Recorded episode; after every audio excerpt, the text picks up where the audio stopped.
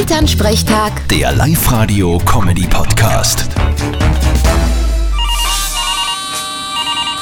Hallo Mama. Grüß dich, Martin. Bist schon in Amsterdam? Na, ich sitz gerade im Zug. Du, ich hab mich jetzt ein wenig informiert über Amsterdam.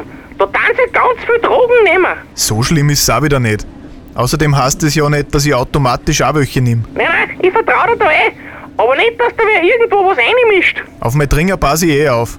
Und Keks ist ich auch keine, weil ich mich ums Sirse eh nicht reiß. Was haben denn Keks jetzt damit zu tun?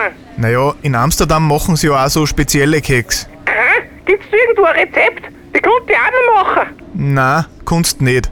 Da gibt's eine Zutat, die ist bei uns illegal. Ah, solche Keks sind das. Ja, solche, wo man dann recht viel lachen muss, wenn man es gegessen hat. Genau die. Aber wie gesagt, ich bleib beim Bier. Das ist überall legal. Vierte Mama. Recht hast. Bitte, Martin. Elternsprechtag. Der Live-Radio-Comedy-Podcast.